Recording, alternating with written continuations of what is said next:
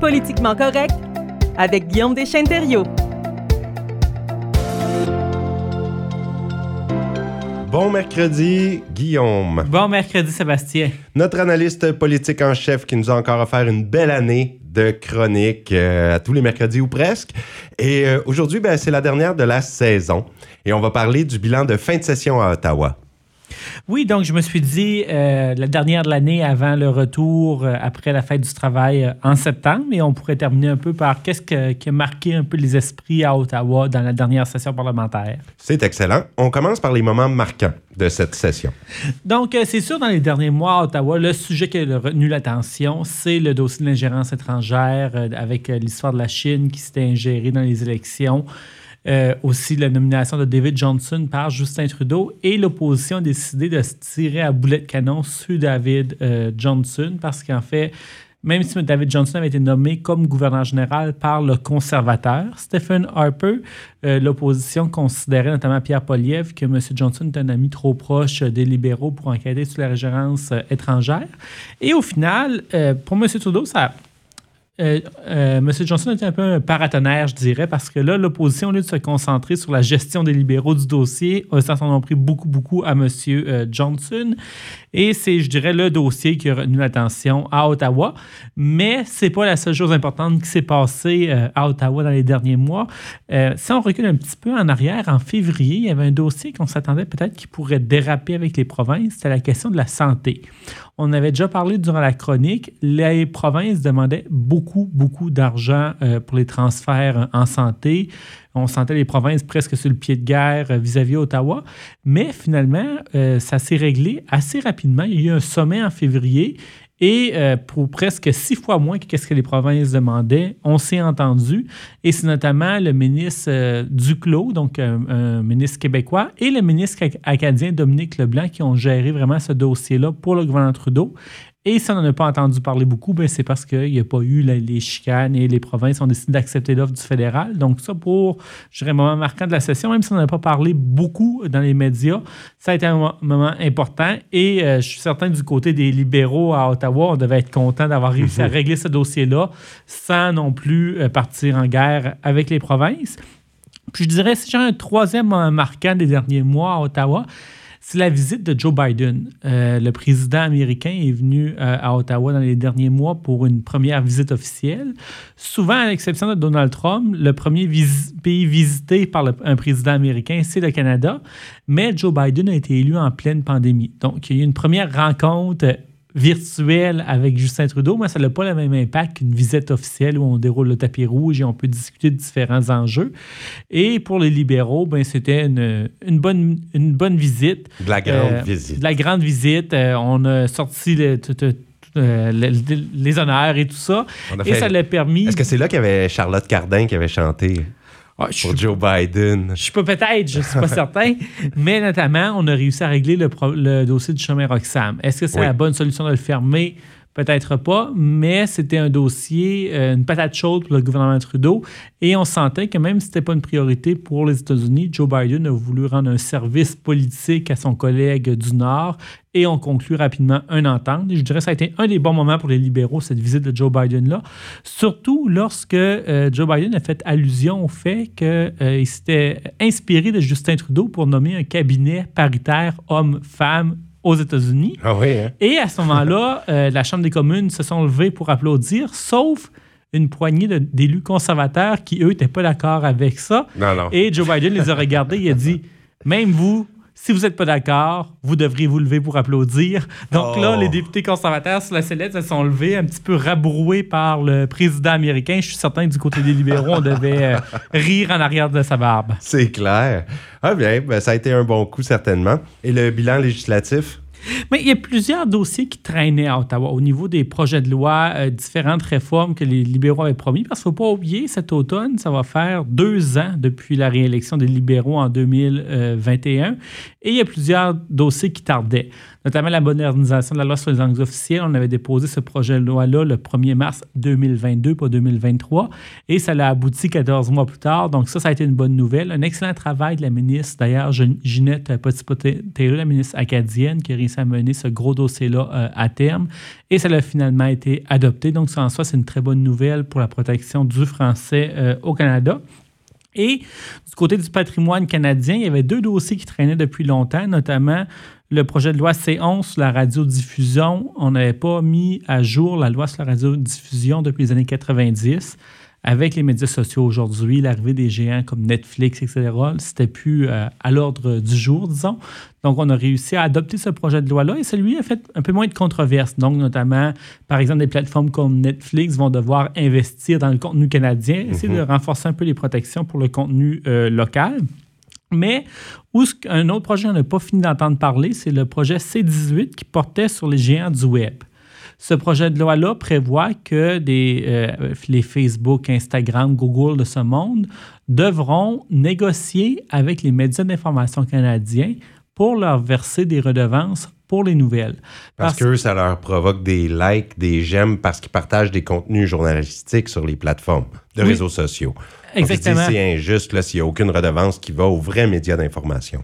Oui, c'est ça. Et aussi dans le contexte où avant l'arrivée des médias sociaux, de Google et compagnie, il y a une part des, revenus de publicité, une plus grande part des revenus de publicité qui allait aux médias traditionnels. Donc, des compagnies achetaient des publicités aux journaux, aux radios, aux stations télé. Ah, et avec les médias sociaux, de plus en plus, euh, les, les, compagnies vont afficher, faire leur publicité sur les médias sociaux, les géants du web, et on a vu les revenus des médias traditionnels fondre.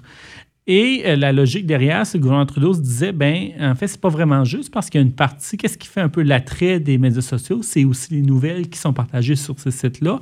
Et il faudrait que les médias sociaux payent leur juste part pour compenser la perte des revenus euh, engendrés par notamment la baisse des revenus publicitaires.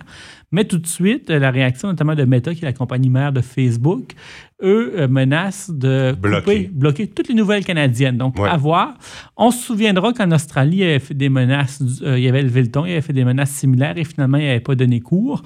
Donc, ben ça va être à suivre. Parce que l'Australie, ils sont revenus avec le fait qu'il y aurait eu un 177 millions euh, grâce à ça, finalement, leur loi qu'ils ont fait. Le, Canada emboîte le pas à l'Australie, en fait, qui ont réussi leur coup, semble-t-il. Oui, puis euh, j'ai aussi l'impression peut-être que pour une certaine période, ils vont bloquer les nouvelles, mais j'ai pas l'impression que ça va être pour toujours, notamment parce que l'Europe, l'Union européenne, qui est un peu mal plus gros joueur que le Canada sur la scène internationale, parle de faire comme ça, puis des États américains comme la Californie qui parlent aussi d'emboîter le pas, donc ça, ça semble être un petit peu un mouvement qui prend de l'ampleur et à un moment donné, Facebook pourra pas bloquer les nouvelles partout euh, dans le monde, mais je crois qu'il va le faire un petit peu du Canada un exemple. Donc, ça se peut mhm. dans les prochains mois, il bloque les nouvelles sur les médias sociaux.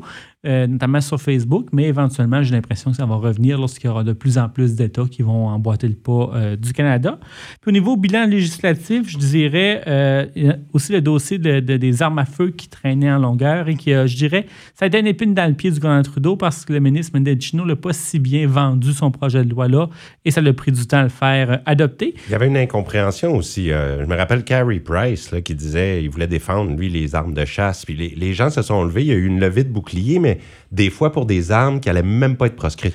Non, mais c'est vraiment pas le projet qui était le mieux vendu par les libéraux. Il a mal été expliqué et mhm. euh, le ministre Menechino qui l'a porté a été assez critiqué aussi pour sa gestion du dossier.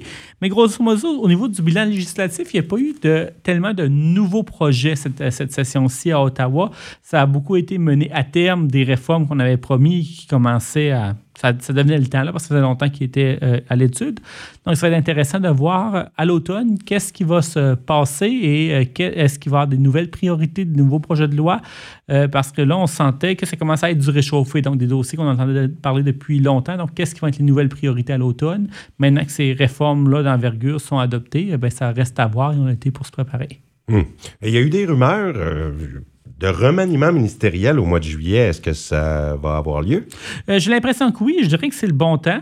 Euh, par Justin Trudeau, comme je mentionné, ça fait deux ans depuis la dernière élection. En principe, les prochaines élections sont en 2025, mais il ne faut pas oublier, on est en contexte de gouvernement minoritaire. En ce moment, il y a une entente avec le NPD conserver les libéraux au pouvoir, mais ce n'est pas une garantie que ça va encore durer deux ans. Donc, Justin Trudeau commence à se positionner en vue des prochaines euh, élections.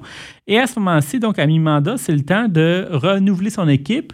Et qui est-ce qui va être l'équipe, je dirais, Trudeau? Qui va se présenter devant l'électorat lors des prochaines élections.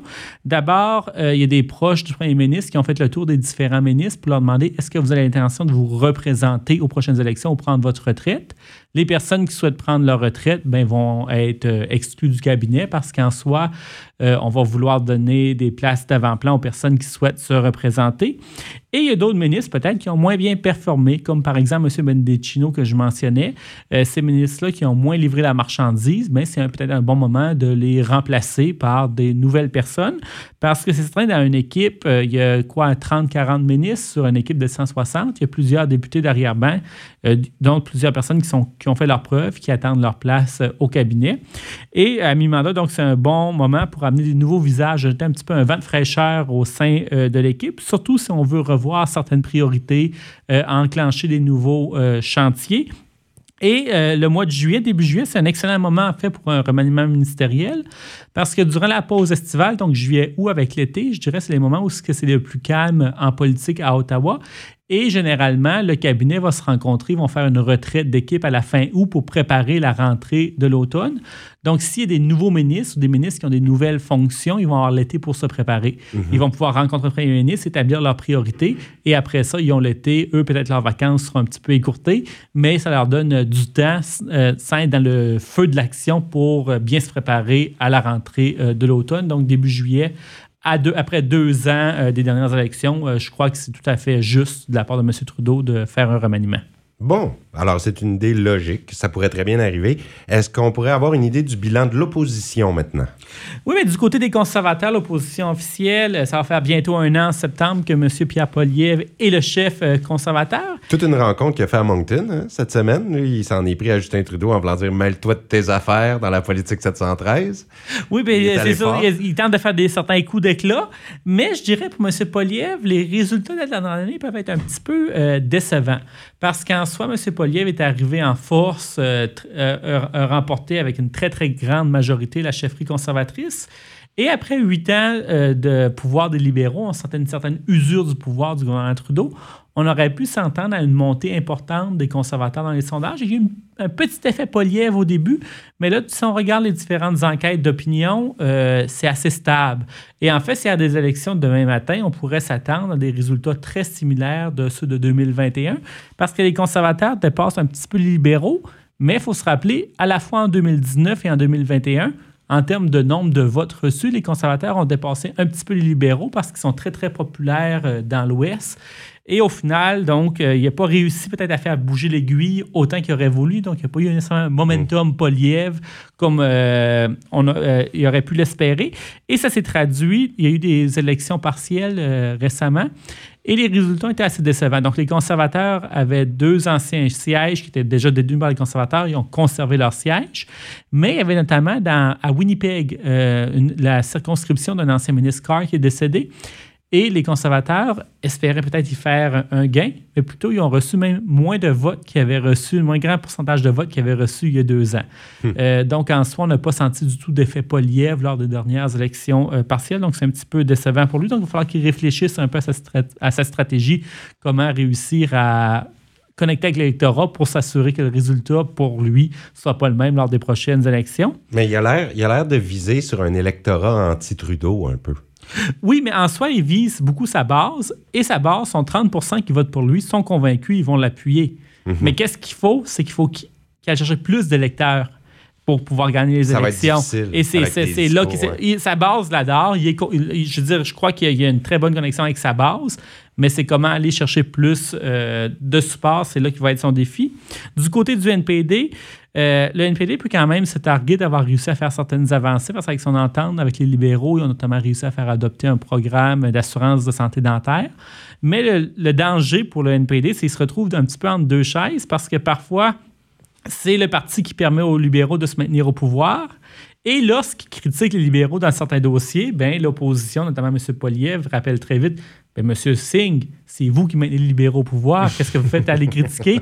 Donc, euh, Du côté du NPD, c'est sûr que c'est intéressant parce qu'eux se disent, ben regardez, on a, on a la balance du pouvoir, on réussit, on est, un on est le quatrième parti d'opposition et on réussit à faire adopter des projets de loi. Donc en soi, c'est intéressant parce que le NPD réussit à mettre en place certaines de ses idées, certaines parties de son programme.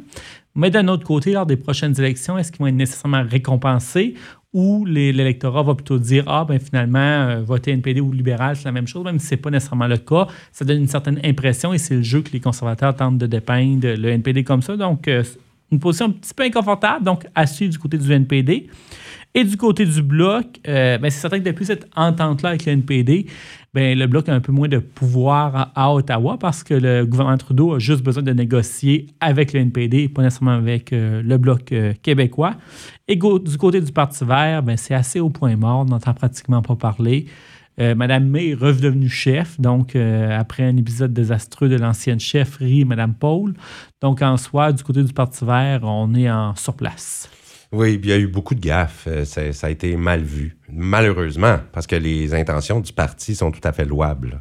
Oui, donc, mais au niveau stratégie politique, euh, ça ne fonctionne pas euh, à plein régime comme ils voudraient. Eh bien, et puis puisque Guillaume, c'est la dernière de la saison, ben merci premièrement pour ce bilan de fin de session à Ottawa. C'était très exhaustif. J'ai bien aimé.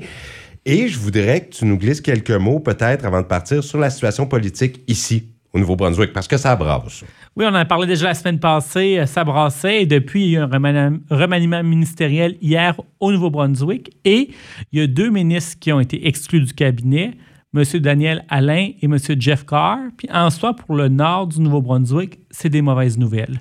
Daniel Alain, c'est le ministre qui euh, c'était un des seuls Acadiens au sein du gouvernement Higgs, et je dirais c'était le seul lien crédible qu'on avait, les communautés francophones, au sein du gouvernement Higgs. Et c'est aussi celui qui a piloté la réforme de la gouvernance locale. Il a réussi à livrer la marchandise et finalement, en raison de désaccord avec M. Higgs, s'est fait montrer la porte du cabinet. Mm-hmm. Et M. Carr, il ne faut pas oublier euh, la décision qui avait été prise l'hiver dernier euh, d'assurer un meilleur entretien de la route 17 durant la nuit, donc assurer une supervision durant la nuit du bout de Dalhousie jusqu'à Kedgewick et puis à Saint-Quentin. C'était après une rencontre avec les élus locaux du Restigouche. M. Carr était descendu à Carmonton avec la CSR, rencontré les élus locaux et euh, avait entendu, donc euh, souhaitait un meilleur entretien de la route 17. C'était une personne qui était quand même, même s'il est du Sud, était à l'écoute des communautés du Nord. Et dans le gouvernement Higgs, les gens qui sont à l'écoute du Nord francophone sont, rares.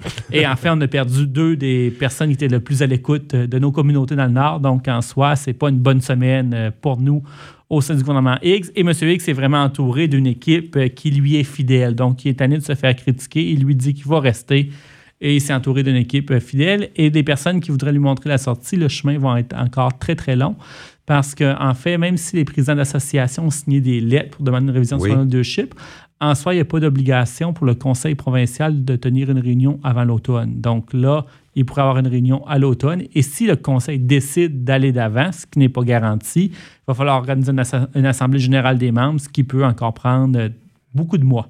Donc, euh, M. X peut certainement s'accrocher au pouvoir encore un bon bout.